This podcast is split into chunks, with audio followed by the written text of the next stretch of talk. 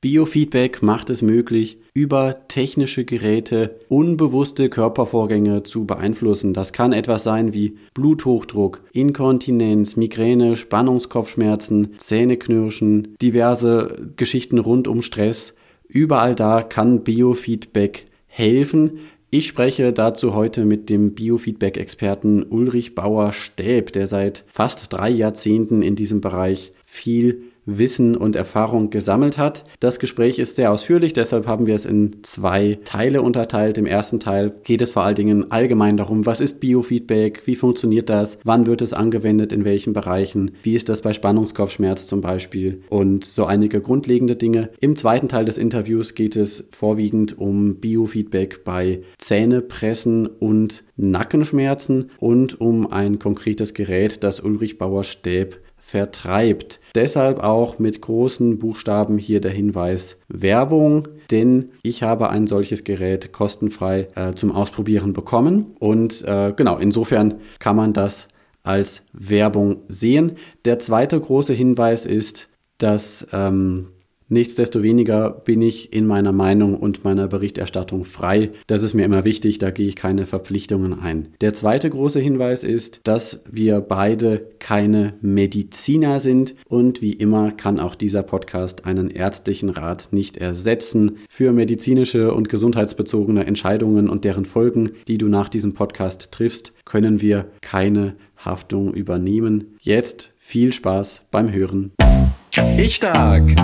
Dein Ratgeber-Podcast zu Psychologie, Gesundheit und Lebenszufriedenheit. Ich bin Christian Koch. Los geht's. Hallo und herzlich willkommen zu einer neuen Folge Ich stark. Heute spreche ich mit einer Person mit zwei Seiten. Da meine ich nicht die gute und die böse Seite der Macht, sondern ich meine einmal das Thema Biofeedback, in dem sich Ulrich Bauerstäb sehr, sehr gut auskennt und einmal die poetische Seite, über die wir heute aber weniger sprechen. Herr Bauer-Steb, schön, dass Sie da sind. Herzlich willkommen. Ja, danke schön. Sie kennen sich mit dem Thema Biofeedback seit langem aus. Wie alt waren Sie denn, als Sie das erste Mal dieses Wort gehört haben? Ui, das weiß ich ehrlich gesagt gar nicht genau. also tatsächlich war das so Mitte der 90er Jahre und ja, so um die 30 rum um den Dreh rum. Ich weiß immer nicht, wie alt ich bin. okay, dann verschweigen wir das auch einfach mal. Auf jeden Fall älter als 30, das haben wir jetzt schon mal gehört. Und an die drei Jahrzehnte haben Sie mit dem Thema zu tun. Ursprünglich über die Firma Ihres Vaters, richtig? Ja, letzten Endes bin ich äh, äh da äh, über diesen Weg ähm, hingekommen. Ich habe ein bisschen andere Sachen gemacht, eben studiert und eben auch als Autor in München damals gelebt. Ähm, Sie haben es gerade schon kurz angesprochen und hatte dann, war dann eigentlich gerade an einem auch ganz schönen Punkt, nämlich äh, die erste, äh, bei der ersten Online-Zeitung in München die Kulturredaktion leiten zu dürfen. Und dann kam eben mein Vater auf mich zu und meinte, er würde nun ja auch älter und ob ich nicht Lust hätte, in die Firma einzutreten und quasi die Unternehmensnachfolge anzutreten. Und das habe ich mir relativ lange überlegt, halbes Jahr äh, tatsächlich, weil ich ja, mir das auch alles großen Spaß gemacht hat, was ich da damals gemacht habe. Aber es natürlich auch eine ganz andere Welt ist, das war mir schon klar.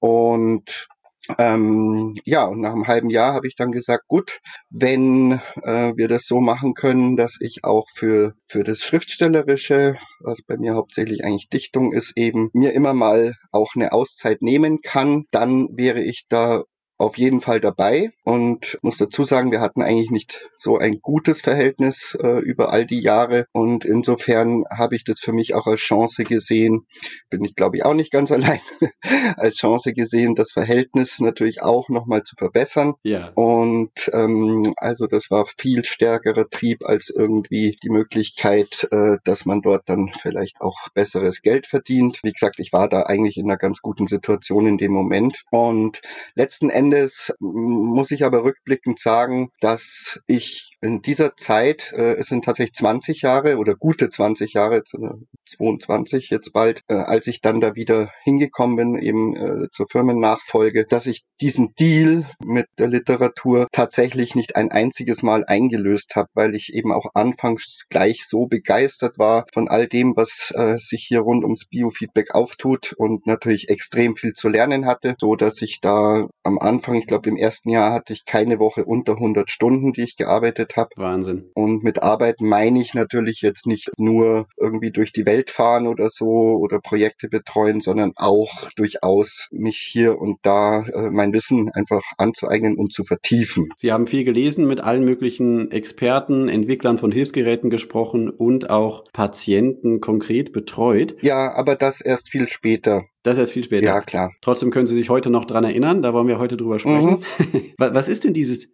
Biofeedback? Was versteckt sich dahinter? Es gibt ja so viele Modebegriffe. Ist das auch jetzt wieder so ein Modebegriff? Ähm, als Modebegriff würde ich es deswegen nicht bezeichnen, weil es, obwohl es in sehr vielen Bereichen vorkommt, also unter anderem gibt es, glaube ich, auch heutzutage keine äh, Schmerzklinik mehr, es gibt keine Reha-Klinik äh, mehr oder auch psychosomatische Klinik, die kein Biofeedback anbietet.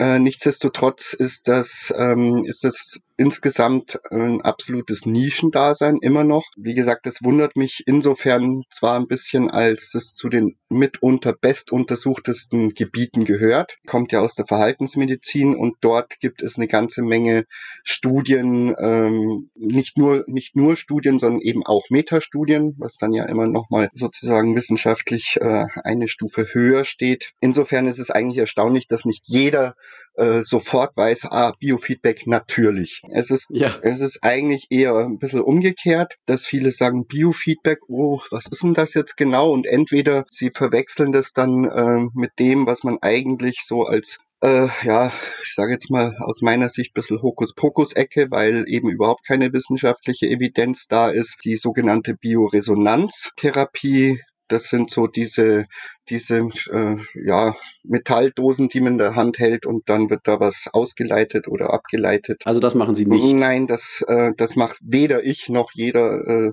noch äh, und auch niemand, der tatsächlich jetzt seriös Biofeedback macht. Mhm. Obwohl eben diese Leute tatsächlich, der Begriff Biofeedback ist einfach nicht geschützt und deswegen darf den im Prinzip auch jeder benutzen, was auch immer er macht oder nicht macht. Und das führt dann manchmal zu solchen Geschichten, dass eben, äh, ja, zum Beispiel die Leute aus dem Bereich der Bioresonanz sich das ganz gerne auf ihre Webseiten schreiben. Und die einzige Art, sich zu wehren, findet man auch bei Webseiten von mir, aber findet man auch auf anderen Webseiten, ist dann eben ein expliziter Hinweis äh, dazu, dass man es damit bitte nicht verwechseln sollte. Der Grund ist nicht, dass man quasi nicht verwechselt werden will, sondern dass das eine eben tatsächlich auch eine wissenschaftliche Grundlage hat und man also heißt mit anderen Worten auch ein verlässliches, eine verlässliche Geschichte ist und das andere doch halt viel mit Glauben zu tun hat. Genau. Also erster, erster Hinweis an alle, nicht überall, wo Biofeedback draufsteht, ist Biofeedback drin. Richtig. Ja. Woran kann man denn jetzt echtes Biofeedback erkennen? Wie funktioniert das? Ja, dazu möchte ich vielleicht kurz, kurz noch äh, was anderes zu, zu dem Begriff oder zur Begrifflichkeit Biofeedback sagen. Mhm. Ähm, also zumindest aus meiner Sicht ist es so, dass man tatsächlich ein bisschen unterscheiden muss. Das geht jetzt in, in eine ähnliche Richtung, aber was nicht bedeutet, dass es da jetzt nicht seriöse Ansätze gibt. Aber man muss einfach unterscheiden Biofeedback als technische Lösung und Biofeedback als Therapieform in Klammern, die auch immer natürlich diese technische Lösung äh, mit beinhaltet und, und, und auch benötigt. Ja, will heißen, ähm, wenn ich irgendein ein Gerät habe, äh, ein, ein äh, eben sogenanntes Biofeedback-Gerät, dann, dann messe ich damit etwas und gebe das der, der Person, die das benutzt. Das muss nicht zwingend ein Patient sein, aber also kann auch ein normaler Anwender sein. Gerade in der, äh, in der Prävention zum Beispiel äh, findet ja Biofeedback auch seinen Einsatz, aber äh, häufig eben doch Patienten. Man meldet dem dann was zurück und dann soll der irgendwas daraus machen. Und da liegt natürlich auch schon eine Schwierigkeit, denn woher soll derjenige denn wissen, was er jetzt genau macht? Mhm. Dazu eben dann im, im Biofeedback als Therapieform, die sich aus, die aus der Verhaltensmedizin letzten Endes kommt. Da ist es eben so, ich bediene mich der Messung. Ja, ich messe irgendwelche physiologischen Parameter. Ähm, das kann eben der Hautleitwert sein, das kann äh, die Atmung sein, das kann äh, die Herzfrequenz sein, das, äh, das kann eben Muskelkraft sein, beziehungsweise Muskelspannung. Es kann der Blutdurchfluss äh, durch Blutgefäße sein. Äh, auch ganz spannender Punkt. Ähm, ich messe also irgendein, irgendeinen oder auch mehrere physiologische Parameter äh, messe ich mit Hilfe einer technischen Apparatur und melde die dann in irgendeiner Form zurück. Bedeutet, gibt es unterschiedliche Herangehensweisen, je nachdem, ob man jetzt quasi in einem klinischen Setting ist, wo häufig so sogenannte Mehrkanalgeräte, die eben Parameter, die ich jetzt gerade genannt habe, äh, gleichzeitig oder äh, zumindest alle die auch erfassen können und dann in der Regel eben über einen Computerbildschirm rückmelden. Einfache Systeme wie zum Beispiel dargestellte Ampel mit äh, grün, gelb, rot oder ein Kreis, der äh, sich verengt oder weiter wird oder ein Balken, der, der größer wird oder kleiner wird. Ähm, also ich sage jetzt mal, da sind der Fantasie fast keine Grenzen gesetzt. Und da gibt's auch. Das heißt, der Patient sitzt vor einem Bildschirm. Ja. Sie haben zum Beispiel auf der Homepage ein Beispiel, mhm. dass Migränepatienten ja. über Biofeedback lernen können, ihre Temporalis-Arterie gezielt zu verengen, ja. damit kein Migräneanfall kommt. Also da stelle ich mir vor, die sitzen wahrscheinlich vor diesem Bildschirm und haben dann, wie Sie eben gesagt haben, vielleicht so einen Ring, der größer oder kleiner wird mhm. und äh, haben eben dann an der, an der Schläfenseite am Kopf irgendein Gerät, was da misst, wie, wie gut ist denn gerade diese Arterie durchblutet. Mhm. Und normalerweise, wenn Sie mich jetzt fragen, wie gut ist meine Schläfenarterie durchblutet, dann sage ich keine Ahnung. Richtig. Äh, das habe ich nicht im Gefühl. Mhm. Und durch dieses Gerät kann ich aber quasi dann irgendwie doch lernen, dafür ein Gefühl zu entwickeln. Kann man das so sagen? Ja, ob jetzt ein Gefühl der, der schlagende, ich weiß, was Sie meinen, ähm, ein bisschen schwierig. Gefühl, ein Gefühl entwickeln ist es eigentlich nicht, aber ich kann, okay. ich kann eine Aufmerksamkeit äh, dafür entwickeln. Also ähm, zum Beispiel, äh, ja, was Sie jetzt da gerade genannt hatten, das nennt sich eben Vasokonstriktion. Äh, das heißt eben, dass die Gefäße, dass man die Gefäße verengt. Und tatsächlich ist es so, äh, man misst dann äh, letzten Endes den Durchfluss der roten Blutkörperchen durch die Schläfenarterie äh, mittels ja, ne, ne, eines Messsensors, ein Plätismograph nennt sich das Ganze. Und ähm, und ja, je mehr Blutplättchen durchfließen, desto höher ist der Blutdurchfluss, je weniger durchfließen, desto geringer ist er. Und das Ganze koppelt man eben mit einer Rückmeldung. Ich sage immer ganz gerne, das Biofeedback, das betrifft eigentlich alles. Das ist eigentlich so ein bisschen auch ein zusätzliches Sinnesorgan, was man zur Verfügung stellt, ja. Sie sagten ja. gerade, ja, das kann ich nicht spüren, das kann ich nicht riechen, das kann ich nicht fühlen, ähm, ähm, äh, im nicht emotionalen Sinne, äh, dann dann ist Fühlen natürlich richtig. Und, ähm, und das mache ich praktisch sichtbar, ja. Das heißt, der Patient sieht dann zunächst mal, einfach zum Beispiel einen, jetzt bei Migräne, ja, sieht zum, zumindest äh, sieht einen Kreis, der hat eine bestimmte Größe und dann gibt's eben, äh, dann, dann kommt der Biofeedback-Therapeut ins Spiel, ähm, denn äh, ja, was soll er denn sonst machen? Jetzt äh, verändert das mal. Das wird auf Anhieb sowieso nicht klappen und es ist, man muss da ein bisschen eine Strategie finden. Und dann gibt es eben zum Beispiel Hinweise, äh, ja, diverser Natur. Eine Sache ist, denken Sie an eine Zitrone, ne? irgendwas, was so zusammenzieht. Aha. Und, ähm, und tatsächlich, man kann das äh, sehr fein auch einstellen, also dass auch kleinste Veränderungen schon zu äh, quasi wirken, als hätte ich viel viel äh, geschafft, ja, als, als hätte ich eine große Veränderung bewirkt. Äh, das kann ich natürlich alles manipulieren, wenn man so will. Und am Anfang macht man das vielleicht auch, damit halt das Erfolgserlebnis schneller da ist und jetzt denkt der Proband oder Patient eben an eine, an eine Zitrone und, und an dieses Saure und dieses Zusammenziehen und tatsächlich äh, passiert dann, sieht er dann plötzlich, dass der Kreis kleiner wird. Ja, und das andere, in die andere Richtung kann man sich auch vorstellen. Ich fand es ein ganz schönes Beispiel, das hat mir mal jemand erzählt, ja, aus ähm, da am, am Chiemsee aus der äh, in Prien, der äh, Roseneck-Klinik. Und die, die haben, die machen ja viel da mit Biofeedback und haben die größte Biofeedback-Abteilung in Europa, glaube ich, im klinischen Sinne. Und da war eben die Erzählung von einer Patientin, die eigentlich gern gewandert ist und äh, Prien ist eben auch ein Fluss oder, oder ein ein Bach. Fluss, glaube ich, ist es nicht, aber ein Bach. Ein kleines, kleines Fließ, Fließgewässer, ja. ja, genau, außer, außer nach der Schnee, Schneeschmelze. Und die hat sich dann tatsächlich vorgestellt und das eben äh, als Beispiel für Strategien, die man entwickelt. Und die ist natürlich kann bei jedem etwas anders sein.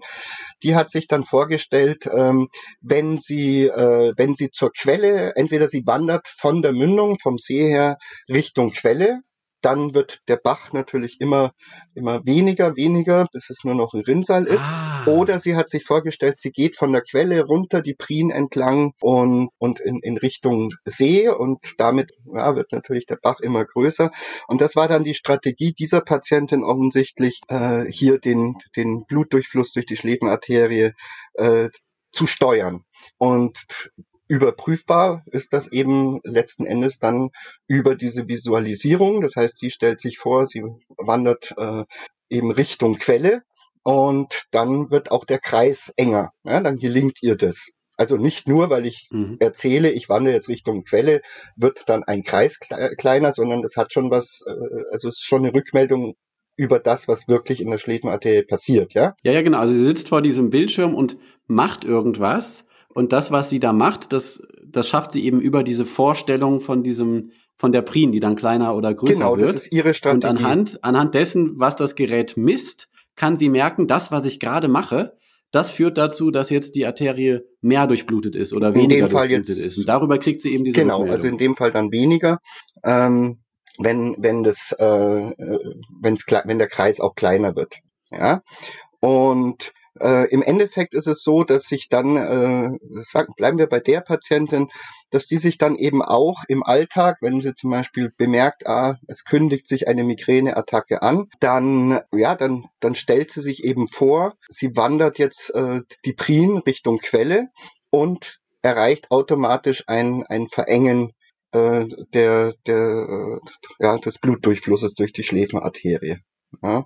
Weil, weil bei der Migräne, also nicht, dass das jetzt die alleinige äh, Weisheit oder Wahrheit ist, aber äh, das große Problem, was auch so schmerzhaft ist, ist eben, dass sich die Schläfenarterie weitet und dann eben krampfhaft äh, sofort zusammenzieht und dadurch tritt eben Blutplasma ah. durch die Zellwand hindurch und das ist auch, das, das ist eben extrem schmerzhaft. Und wenn ich jetzt diese, diese Weitung die, also die zunächst stattfindet, ähm, wenn sich die Migräneattacke ankündigt.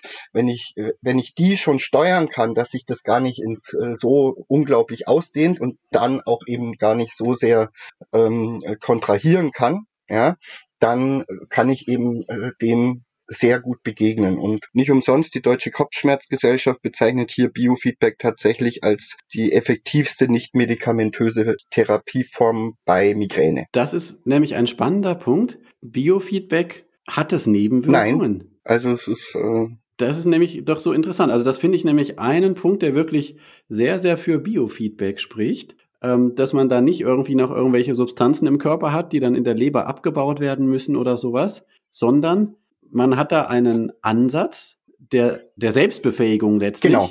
äh, der eigentlich keine wirklichen Risiken Richtig, birgt. ja. Also Selbstbefähigung ähm, äh, ist ein gutes Stichwort. Ähm, ein, äh, ein großer Aspekt äh, oder was, was eben beim Biofeedback ist, auch immer hilfreich ist, ist eben nicht nur die Selbstbefähigung selbst, sondern auch die Selbstwirksamkeitserwartung. Ah. Ja, so, äh, so nennt man das.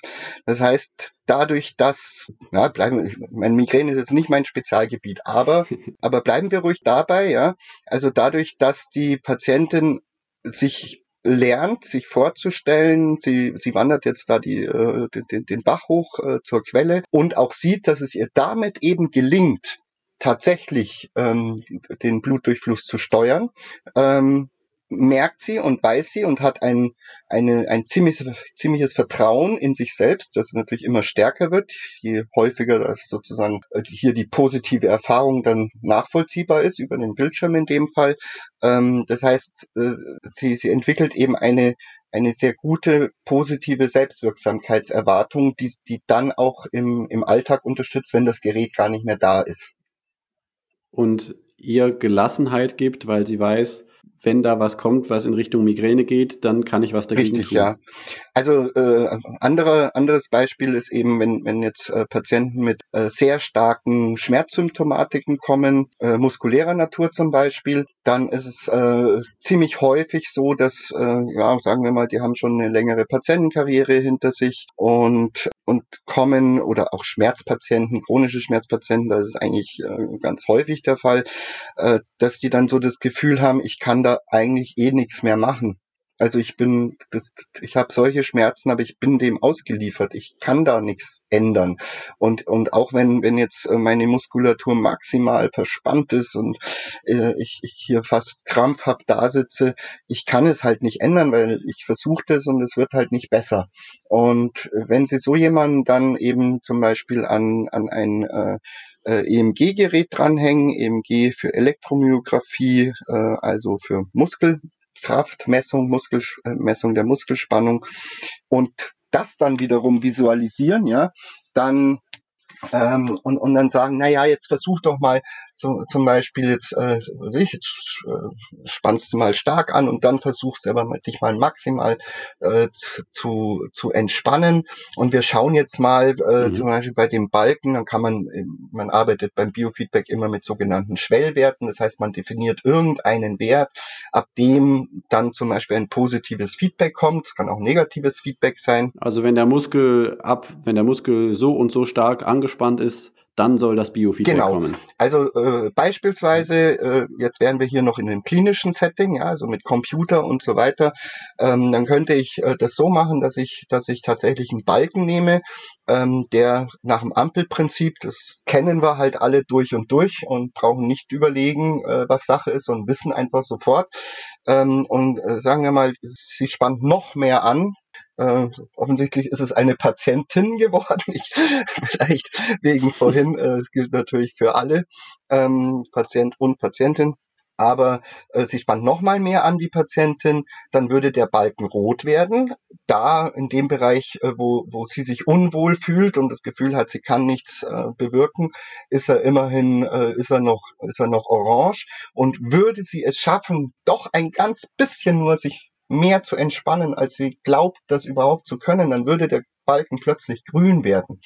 Und jetzt kann ich das natürlich so fein justieren, ähm, die Schwelle, dass das selbst eine, zunächst mal, ne, man, man, kann die Anforderungen dann natürlich immer größer machen, aber ja. zunächst mal, dass selbst wenn sie nur eine ganz, ganz geringe, also sich ein Mikrovolt äh, noch mehr schafft oder ein halbes, äh, sich zu entspannen, dass das dann plötzlich der Balken grün wird.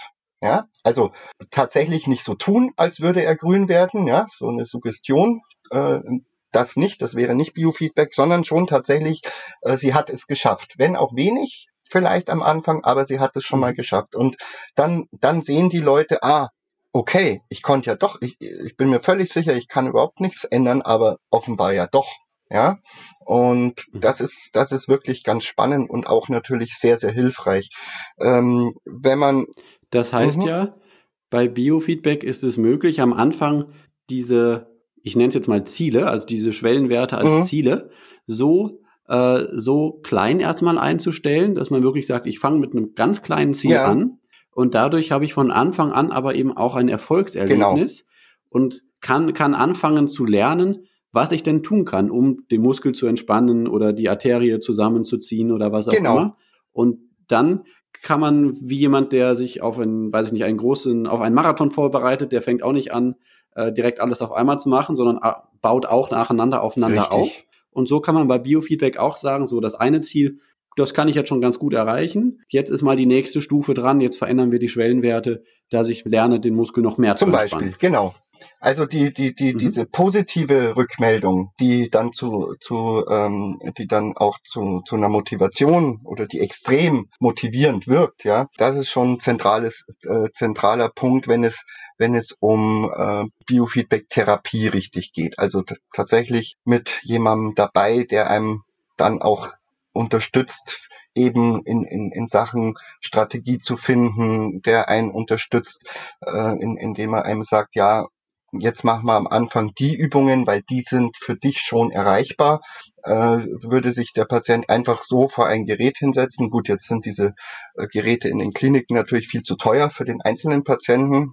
Äh, Gibt es natürlich auch Leute, für die wäre es nicht zu teuer, aber sagen wir mal, insgesamt ist es doch äh, eine ziemlich teure Geschichte. Da ist man äh, schon schnell 10, 12, 15.000 Euro los. Boah. Ja, es sind, sind ja auch hoch, sind schon gute Dinge, die es da gibt. Nicht alles, aber es, es gibt schon echt sehr, sehr gute ja. Biofeedback-Geräte. Und, und das ist ja auch nicht ganz so trivial. Ne? Also wir müssen ja trotzdem genau messen. Also wenn jemand äh, hier eine technische Apparatur hat, dann muss sie schon auch genau messen. Und ähm, das muss sicher funktionieren. Und das muss ja. funktionieren, mhm. genau. Und im klinischen Bereich muss, muss das dann alles noch Medizinprodukt sein und so weiter. Das treibt natürlich Kosten in die Höhe. Aber das, das äh, ist ja jetzt hier nicht das Thema. Ähm, nur wenn, wenn, wenn ich jetzt äh, jemanden vor irgendein Biofeedback-Gerät hinsetze und sage, na, jetzt hast du was und äh, ich verrate immerhin mal, äh, das misst jetzt irgendwie die und die äh, Körperfunktion von dir und wenn sich da was ändert, dann merkst du es schon und dann musst halt schauen, dass, dass du das richtig, äh, ja, das alles zu einem positiven Ergebnis bringst.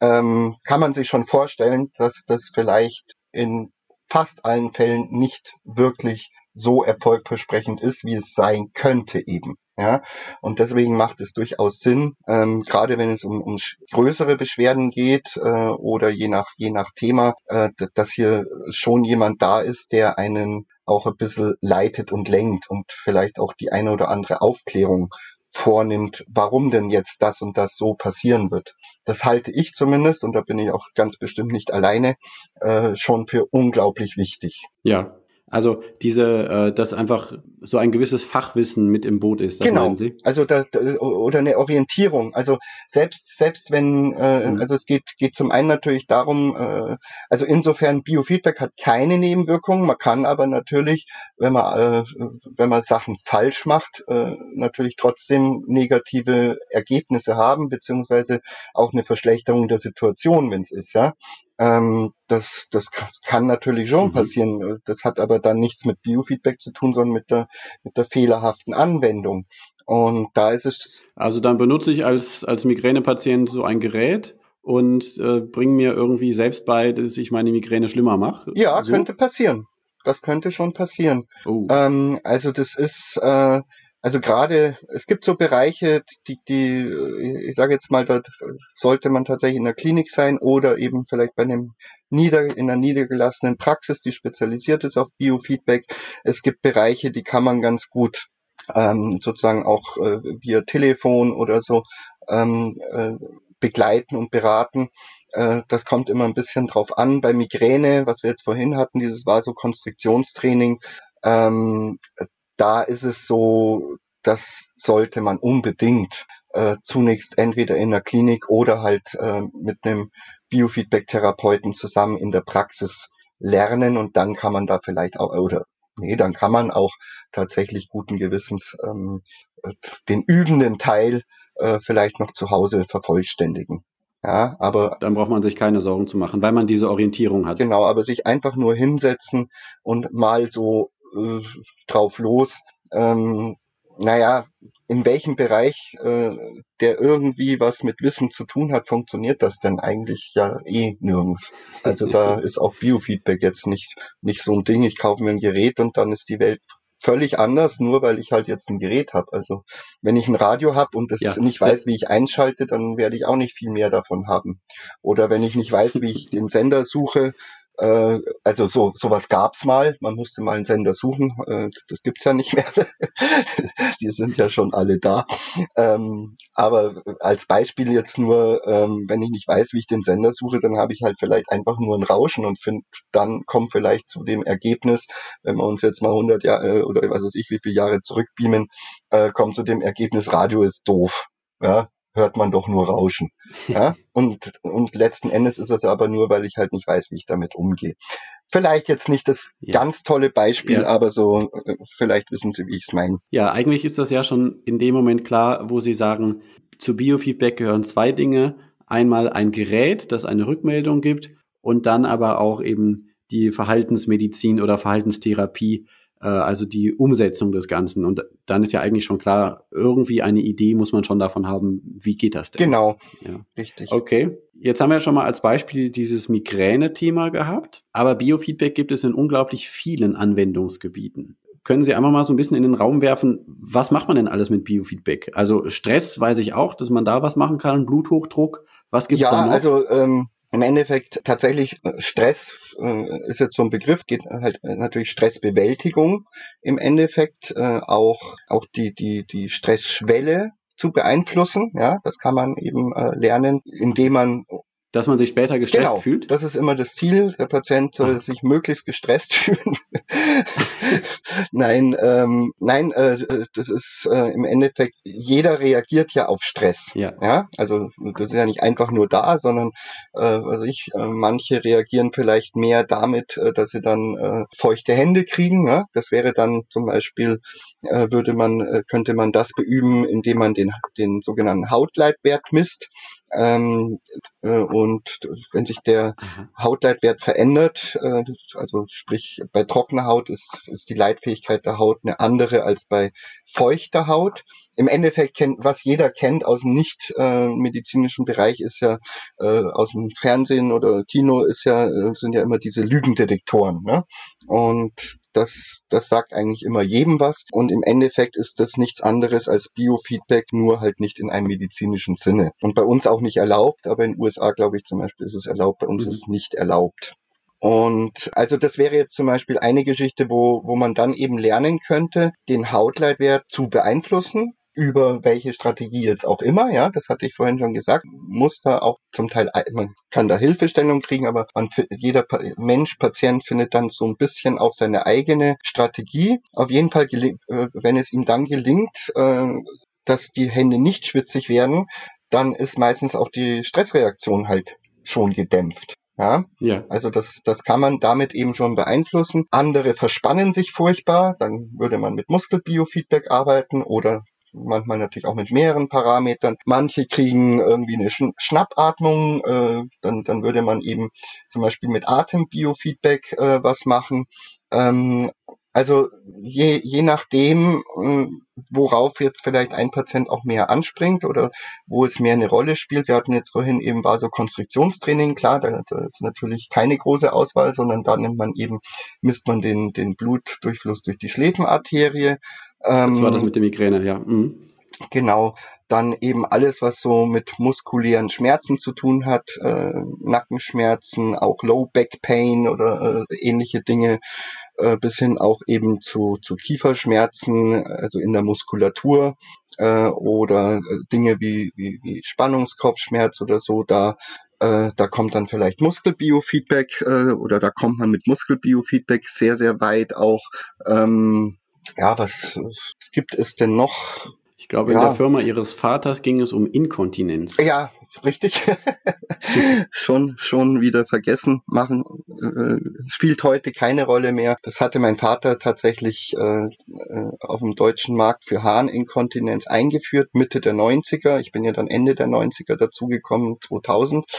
Ähm, aber das hatte er da auf dem deutschen Markt eingeführt mit mobilen Geräten und war dann aber auch viele, viele Jahre allein äh, damit. Und inzwischen sind es aber, glaube ich, an die 30 Firmen, die sich da über die Republiken richtigen Krieg liefern mit Außendienstarmeen und so. Und das ist jetzt so eine Welt, die mir jetzt nicht so zusagt. Deswegen ähm, spielt das jetzt heute keine Rolle mehr. Ja. Aber richtig natürlich. Keine Rolle mehr für Sie, aber in der Inkontinenztherapie an sich spielt es eine sehr, sehr große Rolle, Biofeedback. Auf jeden Fall, ja, natürlich. Also wir haben selber zwei Studien dazu gemacht, klinische. Es gibt ganz viele klinische Studien dazu. Und zum Beispiel bei der sogenannten Stressinkontinenz, die im Übrigen mit Stress nichts zu tun hat, sondern sich aus dem englischen englischen äh, äh, Stress für Belastung äh, ableitet. Also äh, eben man spricht dann auch von Belastungsinkontinenz. Mhm. Ähm, das ist so bei Husten, Niesen, Lachen, wenn da ein bisschen was abgeht. Ah, ja. Da ist halt Biofeedback, äh, inzwischen gilt das, äh, glaube ich, schon lange, lange Zeit eigentlich als die Therapie der Wahl mit, ähm, mit Erfolgsquoten so um die 85 Prozent. Das ist in der Medizin gigantisch. Das ist sehr also viel. alles, mhm. alles über 50, also über 30 ist alles schon toll und über 50 ist es dann schon richtig toll und sowas, das ist schon, äh, das ist schon Wahnsinn. Und äh, und vielleicht im Vergleich dazu und und äh, eigentlich ist es, Sie können sich nahezu jede Studie anschauen, wo Biofeedback auch was bringt ähm, und äh, dementsprechend zum Einsatz kommt.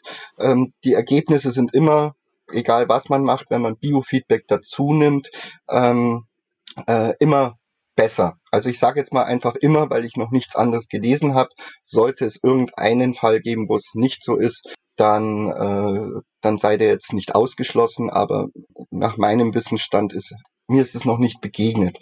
Und deswegen jetzt auch hier Ihr Beispiel Inkontinenz. Ähm, da ist es eben so, äh, mit, mit einer wirklich gut angeleitet, mit einem gut angeleiteten Beckenbodentraining hat man auch schon Erfolgsquoten von über 50 Prozent. Aber da ist natürlich noch ein Sprung zu den 85, die man dann hat, wenn man Biofeedback mit dazu nimmt. Ja. Ja, vielleicht, vielleicht in dem Zusammenhang der Hinweis, der mir eigentlich schon wichtig ist. Also man kann man kann auch mit einem Gerät schon, wenn man ein bisschen Anleitung hat, je nachdem, äh, durchaus schon einiges erreichen. Der nächste Schritt, äh, wenn, wenn auch Beschwerden größer sind und so, ist, ist sicherlich immer eine Biofeedback-Therapie. Aber man sollte, äh, sollte nie eines vergessen, weder ich noch irgendjemand, der jetzt sich, äh, sage ich jetzt mal, seriös mit Biofeedback beschäftigt, wird behaupten, er macht jetzt Biofeedback und alles andere kann man jetzt eh vergessen, weil jetzt machen wir doch Biofeedback.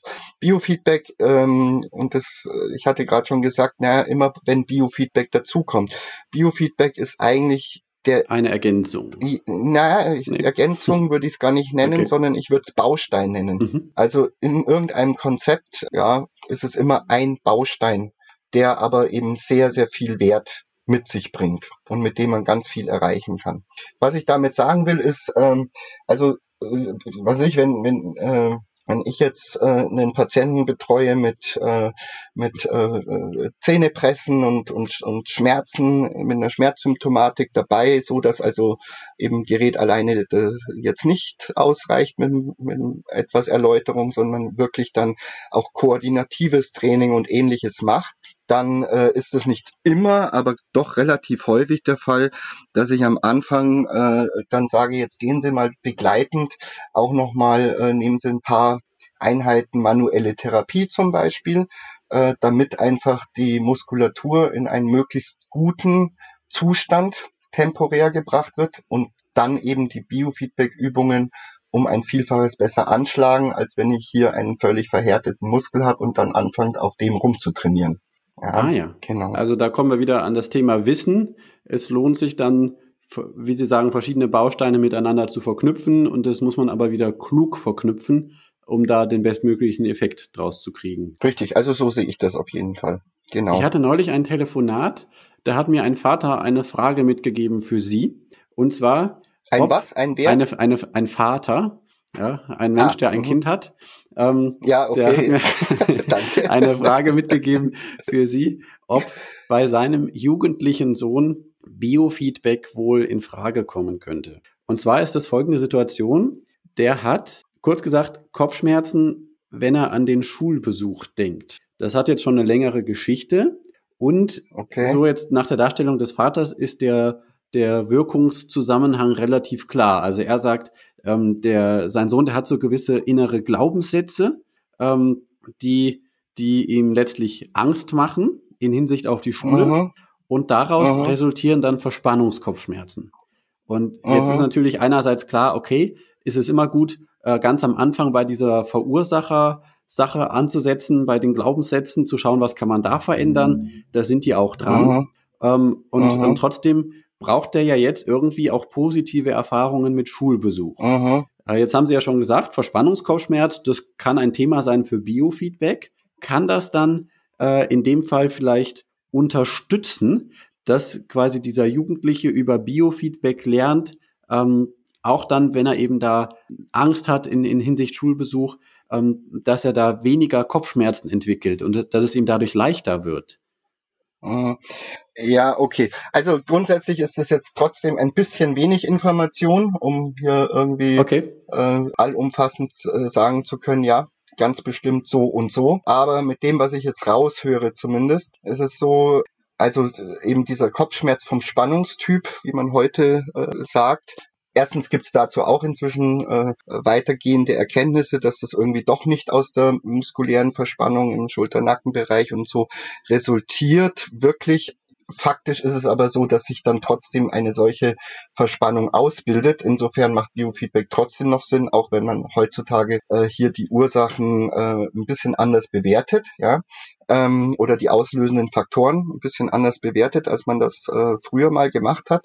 Dann ist es so, also hier, wie gesagt, es ist ein bisschen wenig Information, aber ich würde jetzt hier weniger, ja. weniger, äh, wenn Biofeedback, dann würde ich jetzt hier weniger abzielen auf äh, zu versuchen, praktisch diesen Spannungskopfschmerz, wie Sie jetzt gesagt haben, ähm, äh, mit Biofeedback äh, zu bekämpfen ich meine, das Schöne am Biofeedback ist, ist, wir hatten schon keine Nebenwirkungen. Äh, also das Schlimmste, was man in so einem Fall äh, lernen kann, ist, sich besser muskulär zu entspannen. Äh, also man würde in dem Sinn jetzt nichts falsch machen. Ja? Damit kann man ja noch leben mit der Nebenwirkung, ja.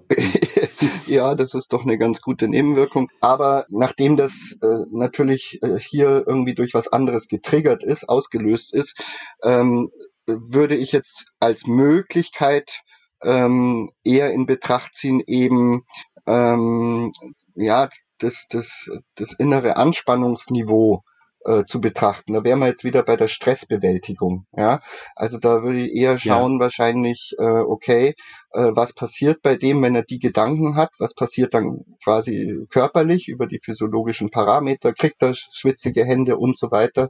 Als ein Punkt eben hier äh, dass er das besser beeinflussen kann, dass es ihn gar nicht so sehr stresst. Und abgesehen davon wäre das wahrscheinlich dann eben sowieso tatsächlich zunächst mal äh, psychologische Herangehensweise, ja ja. wo man dann Biofeedback vielleicht hilfreich dazu nehmen kann. Genau, darum geht's. Aber, aber vermutlich eben tatsächlich dann gar nicht so das, wo man als erstes denkt, ja, dann kriegt der Kopf weh, dann müssen wir was gegen Kopfschmerzen tun. Mhm. Das ist ja nicht, das ist ja nur das Resultat von was ganz anderem. Also sollte man an dem der Stellschraube drehen, die dann zu dem Kopfschmerz führt und nicht am Kopfschmerz rumdoktern. Jetzt hier so auf die Schnelle mit nicht so viel Information ja. würde ich das so bewerten. Das heißt, welche Frage würden Sie stellen? Sie würden als erstes sagen, äh, zeig mir doch mal diesen, diesen jungen Kerl und äh, lass uns doch mal schauen, was passiert bei dem körperlich, wenn der in diese, in diese Angst, Stress-Geschichte äh, reinkommt. Ja, also wenn, wenn Sie mich da so konkret fragen, dann würde ich da auch ganz äh, konkret äh, auf, ähm, auf die Schranken meiner Kompetenz verweisen. Ich okay. würde in so einem, äh, ja, ich, ich, ich, ich, bin, ich bin kein Verhaltenstherapeut, ich bin auch kein Arzt. Ja. Ähm, ich kenne mich in, in gewissen Gebieten, glaube ich, wirklich extrem gut aus. Das geht halt, äh, wenn man sich 20 Jahre täglich damit beschäftigt äh, und äh, ist das und, und auch dann bleibt das nicht aus, ja. sehr fasziniert ist davon, ähm, dann muss man sich ja schon fast wehren, dass man da keine Ahnung hat. Aber äh, nichtsdestotrotz gilt es und äh, das gilt ja eigentlich für alle, ähm, dass man schon seinen Kompe Kompetenzbereich kennt. Ja. Und in dem Fall würde ich sagen, ja, gehen Sie zu, äh, gehen Sie zu einem Psychologen äh, und ergrund, er, ergründen Sie das mal und äh, also offensichtlich hat es ja was mit Stress zu tun, den sich de, das Kind da macht. Und deswegen würde ich nicht versuchen, jetzt mal selber Ansätze zu finden, sondern eben drauf drängen, ja, geh mal dorthin, wo man das Ganze auch richtig diagnostizieren kann, ja. Ähm, könnte ein Psychologe sein, könnte auch ein Arzt sein, je nachdem, ja. Äh, und wenn Biofeedback in dem Bereich dann sinnvoll ist, dann kommst du gern wieder zu mir. So wäre da meine Herangehensweise. Okay, okay. Also Sie würden nicht selbst sagen, äh, ich bestimme jetzt hier, äh, das ist jetzt ein Fall für Biofeedback, sondern wenn ein Psychologe, Verhaltenstherapeut, wie auch immer, da begründet davon ausgeht, Biofeedback könnte helfen, dann äh, wäre der nächste Schritt, dass sie sagen, ich äh, oder eben jemand anders, der sich mit Biofeedback auskennt, der könnte dann sinnvoll tätig werden. Und der würde Richtig, dann ja. so ungefähr das machen, was Sie eben gesagt haben. Der würde vielleicht so gucken, okay, äh, der kriegt schwitzige Hände, dann könnte es sinnvoll sein, so einen äh, Hautwiderstands, war das? Oder, oder Hautleitfähigkeit? Ähm, ja, sind zwei Begriffe für selbe in, in okay, etwa. Okay, ähm, das, das könnte man dann messen, dass der junge Mann lernt, das zu reduzieren und quasi als Mitwirkung dadurch dann vielleicht auch lernt, eben so Angst und Stress zu reduzieren, ähm, in der Hoffnung, dass das eben einen positiven Effekt auch am Ende hat, äh, präventiv auf diese Kopfschmerzen. Oder vielleicht verspannt er sich und dann wird man an die Muskeln rangehen. Aber erstmal müsste jemand von medizinischer Seite sagen, hier könnte Biofeedback sinnvoll sein. Genau, also so würde ich jetzt vorgehen. So, genau so. Mhm. Ich meine, wenn sich jetzt jemand hier meldet und, und sagt, ja, was weiß ich, ich, äh, ich, äh, ich habe ähm, große Probleme im äh, Schulter-Nackenbereich äh, oder eben äh, ich äh, habe äh, massive Probleme äh, mit, mit äh, Bruxismus, Zähnepressen, vielleicht im Zusammenhang mit einer CMD. Da das, ist, das sind halt so meine Spezialgebiete und da äh, ja, ist auch schon passiert, dass ich gesagt habe, gehen Sie erstmal das und das noch abklären aber üblicherweise äh, weiß man dann, weiß dann auch ich durchaus, was ich da abfrage und kann mir dann ein Bild machen und weiß dann, okay, für den ist genau das und das richtig. Ja, okay. Aber das Beispiel von ja. Ihnen war jetzt da jetzt ein bisschen zu weit, ja. zu weit weg aus meinem tiefen Kompetenzbereich. Aus dem, sozusagen. was Sie so tagtäglich tun und sofort genau. einschätzen können. Ja. Mhm. Okay. Gut, das war jetzt dieses Beispiel. Sie haben auch schon ganz viele Anwendungsgebiete genannt, äh, wo eben Biofeedback zum Einsatz kommt. Äh, eins davon eben Nacken-Schulterschmerzen, wo Sie sich auskennen. Und ich bin mir gerade gar nicht mehr sicher, ob Sie das andere Thema genannt haben, wo Sie sich auch sehr gut auskennen mit Biofeedback, nämlich Bruxismus, Zähneknirschen und Zähnepressen. Ich glaube, das fiel noch gar nicht, das Wort. Da haben Sie aber auch jede Menge Erfahrung. Ich stark. Die Vorschau. Danke fürs Zuhören. Danke auch an alle, die den Podcast teilen und bewerten. Folgt dem Podcast gerne auch auf Instagram und Facebook. Da gibt es immer wieder mal vorher, nachher noch ein paar Impulse, Ausblick. Ihr habt die Gelegenheit, Fragen im Vorfeld einzubringen, wenn ein Interview ansteht und so weiter. In der Podcast-Beschreibung findet ihr wie immer die einschlägigen Links zum heutigen Podcast. Nächste Woche, ihr könnt es euch denken, kommt ganz einfach Teil 2 des Interviews mit Ulrich Bauer-Stelb. Danach voraussichtlich ein Interview mit der Paarberaterin und psychologischen Beraterin Tamara Büttner über sieben Richtlinien einer guten Partnerschaft. Die Frau hat auch einiges Interessantes zu sagen. Da könnt ihr euch drauf freuen. Ich kann euch auch schon mal ein bisschen Appetit machen auf das, was sonst noch kommt. Angekündigt hatte ich ja schon mal das Thema die innere Uhr, kommt auf jeden Fall. Unterbewusstsein, Bindung, Bindungsemotionen und so weiter. Und ich habe zwei neue Podcast-Zusagen, freue ich mich sehr. Zum einen Achim Pothmann, jemand, der sich sehr gut auskennt mit der Arbeitswelt, Unternehmen und so weiter. Die zweite Auflage seines Buchs Jobglück ist gerade erschienen. Jobglück, wie du den Montag lieben lernst. Wir werden also darüber sprechen, wie kann ich als Angestellter dazu beitragen, dass es mir auf der Arbeit gut geht. Und ich freue mich auch schon auf das Interview mit Dr. Ursula Manunzio zum Thema gesunde und schmerzfreie Füße. Oft vernachlässigt, aber für jeden von uns wichtig, auch für dich. Wenn wir uns um die Füße nicht kümmern, wird es uns irgendwann einholen. Es lohnt sich. Bleib dabei. Bis nächste Woche. Hab eine gute Zeit. Ciao.